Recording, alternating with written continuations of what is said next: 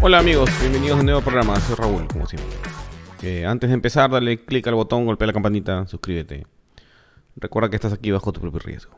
Y mm, esta noche están en las noticias todos hablando de Salaberry y, de, mm, y de cómo se ha este, acomodado, ¿no? Y se ha acomodado, pues. Pero mm, Salaberry es, es un síntoma, ¿no? Es la tos seca de, del Omicron, no, no es este, la enfermedad en sí misma. Y eso quiero explicarlo. Pero primero, em, vamos a empezar por leer el currículum de un ex em, presidente del directorio de Perú Petro. Solo para que vean la magnitud del tema, ¿ya? hay un ex eh, presidente del directorio que es Seferino, Seferino Yesquén León. Resumen. Ingeniero de petróleo graduado en la Universidad Nacional de Ingeniería con estudio de maestría en Ingeniería de Petróleo y Gas. Máster en Gerencia de Administración de la UPC. Diplomado en el programa avanzado de gestión para ejecutivos de petróleo y gas en Estados Unidos. 35 años de experiencia en explotación y explotación de petróleo en empresas como Petroperú, Pérez Compán de Argentina, Pérez Compán del Perú, Petrobras, CNPC. Experto en gestión de activos gestión de reservas y reservorios, planeamiento estratégico, ha liderado grupos multidisciplinarios encargados del desarrollo de estudios, bla, bla, bla, bla, bla. Ya, hoja de vida. Otros cursos. Reservoir Management, Petroleum Research, Mature Fields, Sociedad de Ingenieros de Petróleo en Austin, Texas, la capital mundial del petróleo. Em, ¿Qué más tiene? Diplomado en Desarrollo Gerencial Tecnológico Monterrey y Petrobras. Ingeniería de Petróleo y Gas, Universidad Nacional. Diplomado en Liderazgo, el UPC. Eh, Ingeniería de Reservorios, Technology, Technology Research Center de Japón, Chiba, en 1994. Entrenamiento en simulación de reservorios, Schlumberger, Colombia. O sea, experiencia laboral, gerente de Petrobras, gerente de Petrobras, gerente de Petrobras, gerente de Pérez Compán, Perú, Petrobras, gerente, o sea, este trabajo en Petrobras bastante, ¿no? Ingeniero de reservorio, supervisor. Este pata se ha mojado desde la universidad hasta la presidencia de Perú Petro. O sea, ha empezado de supervisor de operaciones, ingeniero de reservorios, líder de proyecto, líder de proyecto, gerente de reserva, gerente del lote 10, gerente del lote 10. De ahí se ha pasado a la... o sea, este pata algo sabe de petróleo, ¿ya? Em, pero hay un tema. Ahora vamos a ver el, currículum de Daniel Salaverry. Eh, estudió en el Colegio Claretiano, en la región La Libertad, del, del 78 al 88. Facultad de Arquitectura de la Universidad Privada Antenor Rego, especialidad en que se graduó de bachiller y se tituló en la Universidad César Vallejo. Esto es según la página de Congreso, o sea que puede estar mal. Em, fue apoderado de DSB Constructores SAC, que, mm, ya, tiene un anticucho creo esa empresa. Gerente general de Coinsa, también creo que tiene otro anticucho esa empresa. Hay que revisen, revisen por ahí. Y también laboró en el Instituto de Gobierno de la Universidad San Martín de Porres. Fue presidente del Club Social y Deportivo Carlos Manucci. Actualmente, que actualmente, bueno, en ese momento jugaba en segunda división. Eh, regidor por el Partido Aprista Peruano. Bueno, ya. Y, ya, se acabó. ¿Ah?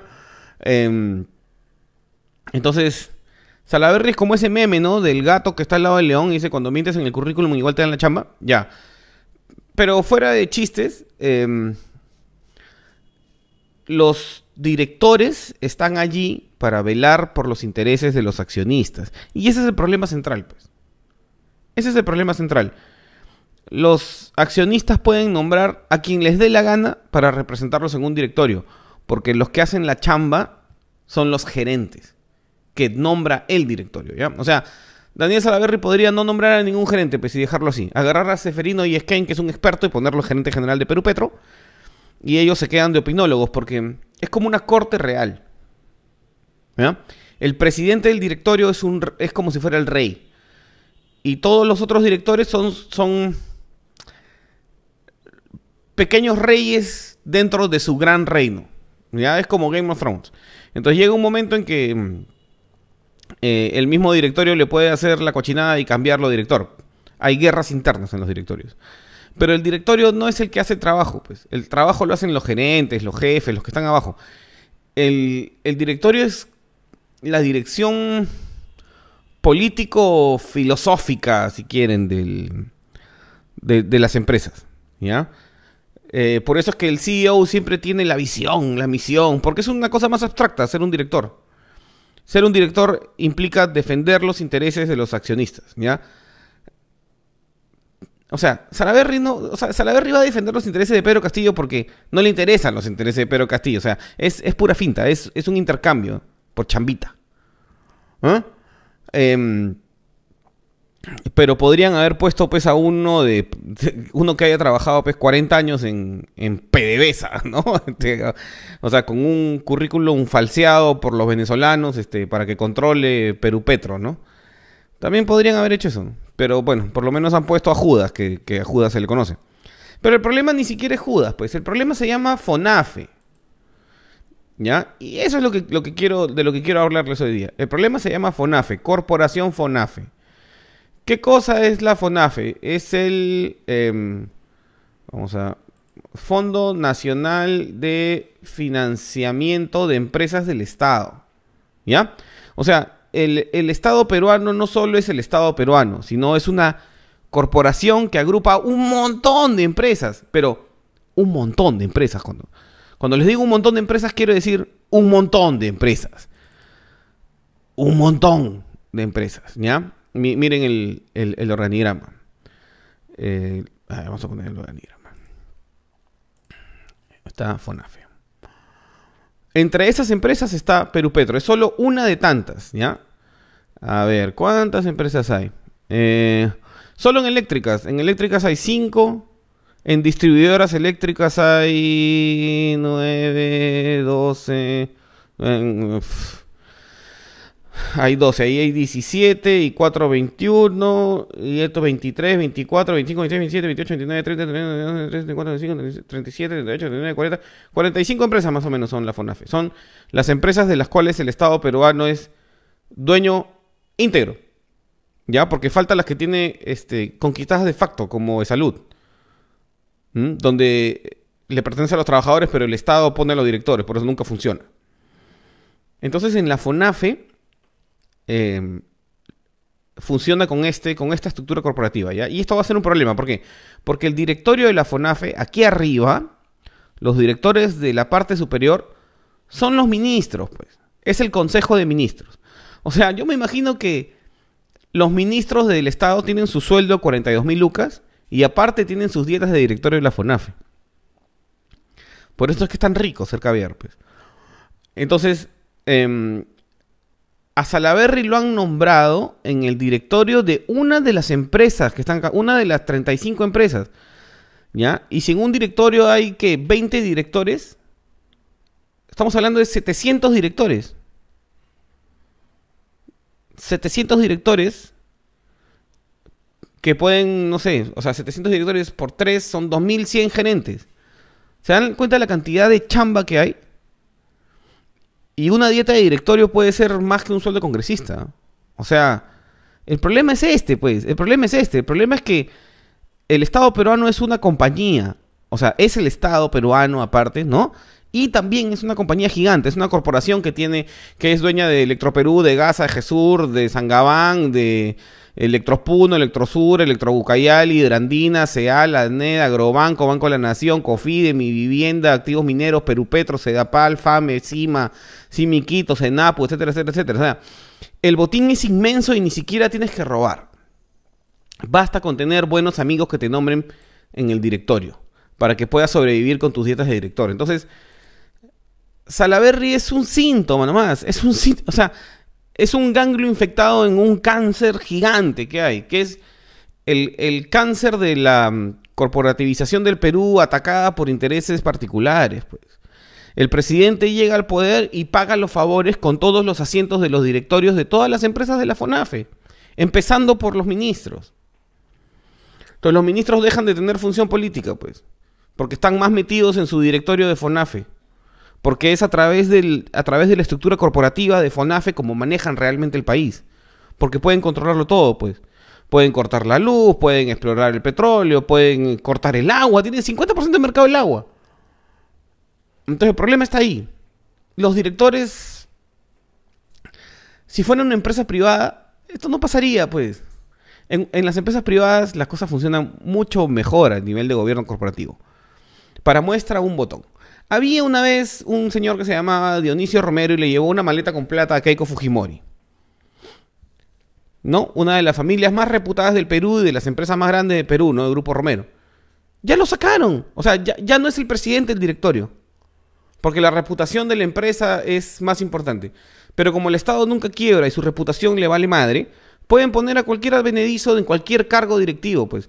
Porque una persona normal, de a pie, un ejecutivo normal, para llegar a un directorio se demora años. Años, pues. Porque no solo es que seas un buen gerente, un buen profesional, un buen ingeniero, un buen abogado, un buen lo que sea. Es encima de eso. Tienes que tener contactos a nivel político para que un grupo de accionistas te nombren su defensor en una corte real como es un directorio. Salaberry tiene talento pues para hacerlo, ¿no? Es el APRA 2.0, ¿no? El APRA que empezó como el partido del pueblo, que le ayudó a Velasco a organizar los sindicatos que, después llevaron este, a la reforma agraria, es ahora un, un, una, banda de lagartos corporativizadas, ¿no? Porque las, las técnicas que usa Vizcarra, Salaverry, etcétera, las han aprendido en el APRA. Y el lagartismo es lo peor, pues el que tiene, el, que, el que parece... ¿Se acuerdan que les dije que había una competencia por capturar al sombrero? El que está capturando al sombrero es Vizcarra. Es Vizcarra. Es tan rochoso que acaban, que acaban de entrevistar a Belino Guillén. Le han preguntado por este por Daniel Salaverry. Y Daniel Salaverry, y perdón, y Abelino Guillén no ha sabido decir ni si no. Ha dicho, ustedes lean la ley y vean si está de acuerdo a, los, a las designaciones. Hoy ha habido muchas críticas por la designación de Daniel Salaverry en Perú Petro. Ah, bueno, ese es un tema técnico. Yo pienso que cualquier designación se tiene que establecer eh, estrictamente lo que establece la ley, ¿no? Y la, el cumplimiento de los requisitos que señala la norma. ¿Daniel Salaverry cumple los requisitos para ser presidente de Perú Petro? Usted, usted vea claramente si cumple o no los requisitos. Uh -huh. Quiere decir que ni, ni siquiera Abelino Guillén está de acuerdo pues, con la designación de Daniel Salaverry en el directorio de Perú Petro, pues. Pero no tiene pantalones para renunciar, pues, de ministro del Interior. Ahora, valgan verdades. Imagínense esto, ¿ya?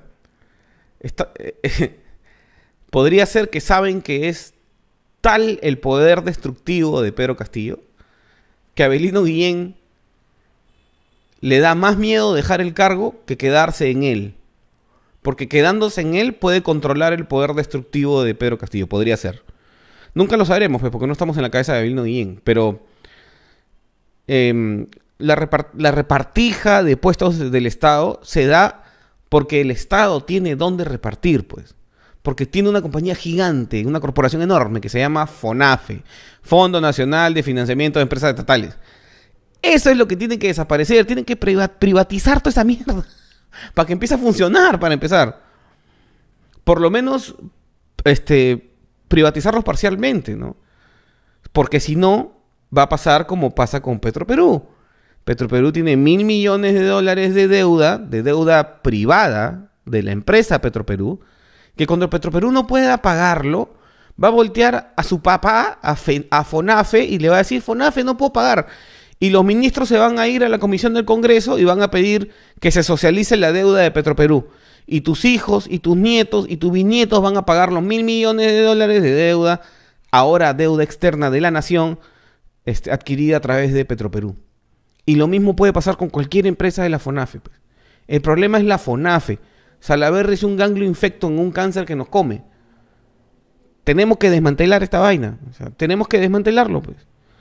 O por lo menos desmantelarlo parcialmente. Porque la solución tiene que ser desmantelarlo. Porque ponerle más controles es generar más puestos de trabajo para los amigos del gobierno, los amigos caviares o los eh, o, o la, la, la, la, cuchipanda, el intercambio, la repartija. Cuanto más puestos generas, más atractivo se hace el botín para que una fuerza más loca y achorada quiera tomar el poder.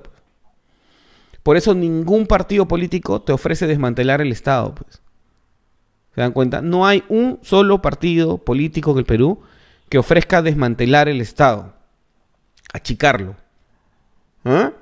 Porque todititos, toditita la clase política se reparte esos puestos. En los directorios, en las asesorías, en no sé, etcétera, etcétera, etcétera, etcétera. O sea, ese tema de los periodistas dando media training es así, de este tamaño, comparado con, con la mordida gigante que dan por las dietas de los directorios de todas, de, to- de todas las empresas de la FONAFE, que son directores designados a dedo por el Consejo de Ministros.